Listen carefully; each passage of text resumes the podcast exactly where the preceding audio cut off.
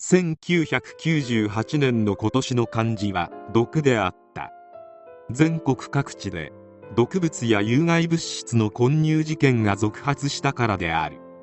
その中で最も有名な事件は和歌山毒物カレー事件であろう。1998年7月25日和歌山市。住民同士の交流のために行われた地区の夏祭りでカレーを食べた住民たちが次々と激しい吐き気に襲われた。67人が中毒症状に見舞われ小学生や高校生自治会役員の4人が亡くなった。後日カレーからヒ素が検出され毒物を使った無差別事件として社会を震撼させることとなる。和歌山毒物カレー事件を起こしたと思われる林真澄は1961年7月22日生まれ。事件当時は37歳であった。林真澄は小さな漁村で生まれ育っている。父親はおとなしい地味な性格の人で母親は真面目で外交的な性格をした保険外交員だった。2人の兄がいる末っ子で一人娘でもあった林真澄はどこにでもいるごく普通の可愛い女の子だった。家庭は経済的に高い水準にあり安定していたため林真澄は当時のこの漁村では珍しいピアノを買ってもらいお小遣いも同世代に比べて多くもらっていたという。林真澄は家の手伝いをよくする素直な子に育ったようで当時の近所の住民などの証言では明るい子だったという評判が多い。しかし一方でとても負けず嫌いだったという声も多くこの性格は成長するとともにエスカレートしていくことになった。学生時代の林真澄はいつも笑顔ながら内気でおとなしい旗から見れば清純なイメージの少女だったようである。しかし負けず嫌いの性格は異常なほど強くなっておりテストで悪い点を取るなど自分の意にそぐわない事態に遭遇するとヒステリックになりその変貌ぶりに周囲が驚くほどだった。高校卒業後林真澄は看護師になるために大学附属の看護学校へ進学。看護学校の寮に入っていたが規則やしつけが厳しすぎる。寮生活にうんざりし自由がない生活から抜け出したいと強く思っていたようである。そして看護学校2年生の頃後に夫となる林賢治と出会った。当時林賢治はシロアリ駆除の会社を経営しており35歳にして羽振りの良い会社社長だった。林真澄を学校まで派手な車で迎えに来たり20万円もする高級ネックレスをプレゼントしたりするなど猛烈なアタックをしていたという。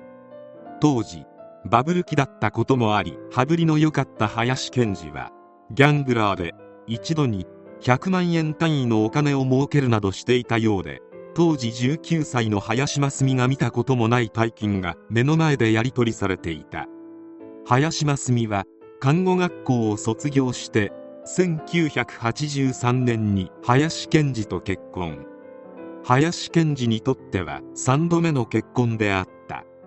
すぐに結婚式を挙げたが披露宴で林真澄が行き違いを起こし林賢治が激高。林賢治は激しく罵りながら恥をかかされたことを怒り平手打ちで顔を殴ったという。後に林賢治は結婚後にギャンブルで破産してしまい会社も倒産。働く意欲をなくした林賢治は自堕落な生活を送り始める。結婚生活直後からお金のない生活が始まり家賃3万円のアパートで暮らしていた。しかし結婚の翌年である1984年には3500万円の新築一戸建てを住宅ローンで購入。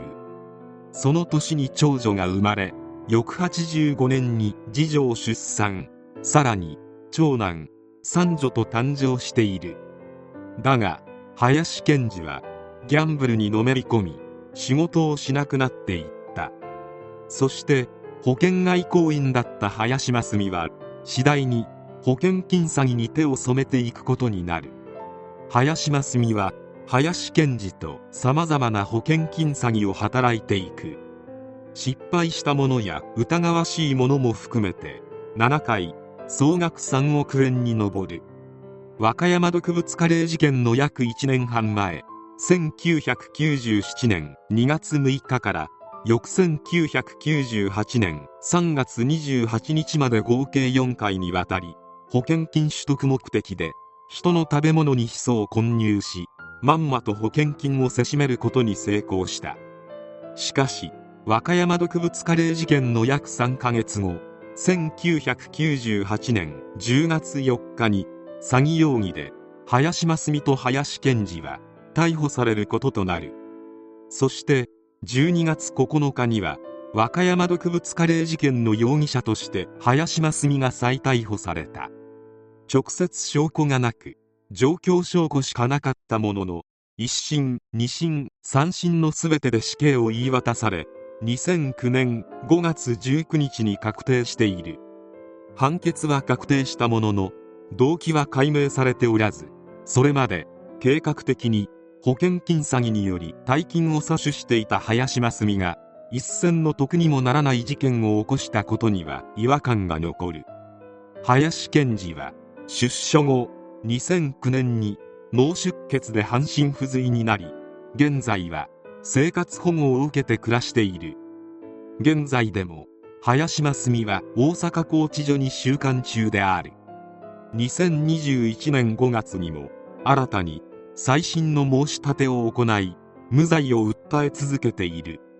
この事件の最たる特徴として被告人林真澄による犯行動機が一切なく直接的な証拠も存在しないという点がある。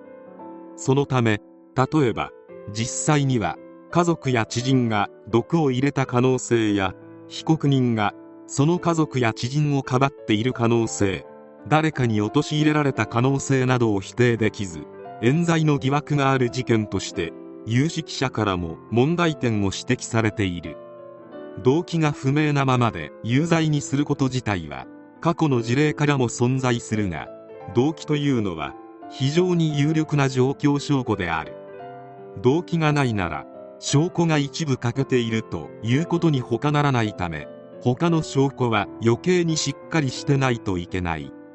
ところがこの事件は他の証拠を見ても自白はなく鑑定にも問題はある。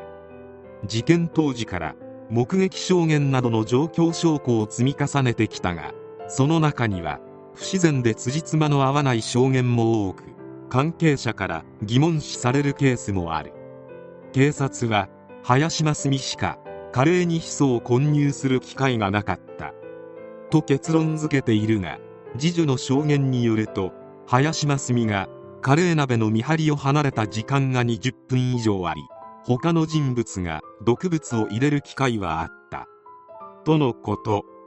しかし身内からの証言としてこの証言が採用されることはなかった。またこの事件により林真澄の家族も壮絶な被害に遭った。林夫婦には4人の子供がいたが事件当時はマスメディアが24時間自宅を取り囲み子供らは外出ができなくなり通学もできなかった。当時中学3年生で高校受験を控えた長女が残した。当時のノートにはポスト誰か覗く。家の中見てる。じーっと。など家を取り囲むマスコミの姿が描かれていた。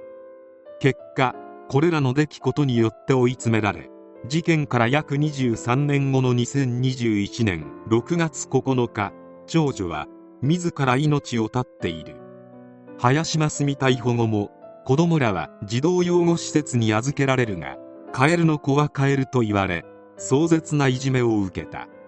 そして風評被害に遭ったのは他でもないカレーである。事件では報道で毒入りカレーの文字が前面に出ていたためカレーライスのイメージが悪化したことから食品会社はカレーの CM を自粛し料理番組でもカレーライスのレシピ紹介を取りやめた。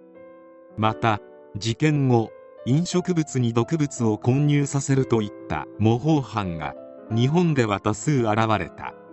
この事件で印象的な映像として自宅を取り囲む報道関係者たちに笑いながらホースで放水している姿を撮った映像がありこれによってふてぶてしい印象付けがメディアによりなされた。これについて後に夫は報道が加熱し夜中中取り囲まれたが彼らが蚊に刺されないよう殺虫剤を持って行ったりしたにもかかわらず郵便受けから郵便を抜き取ったり塀にはしごをかけ2階の子供部屋を盗撮したりされたためマスミにあいつらのぼせ上がってるから記者会見する言うて集めて上から一遍頭冷やしたれと林真澄に命令したからである。この事件は直接的な証拠もないまま極刑になるという特異性を持っているがもう一つ特筆すべき点といえば先ほどから述べているマスコミの異常性である。和歌山市の閑静な住宅街にあった林家であるがその周りを報道陣約200名が取り囲んで約2ヶ月間居座った。疑惑の段階でこのありさまだったため子供は学校にも習い事にも行けなくなった。家庭ゴミを出すとマスコミがすぐに開けてしまうほどであったという。マスコミの報道が過熱し冤罪の可能性があることを知らない人からは数えきれないほどの誹謗中傷を受けた。マスコミ独特の歪んだ正義が林の家族をどこまでも追い込んだ。人を裁いていいのは司法であってマスコミに人を裁く権利はない。マスゴミと揶揄されても痛くも痒くもないであろうが少しは節度をわきまえてほしいものである。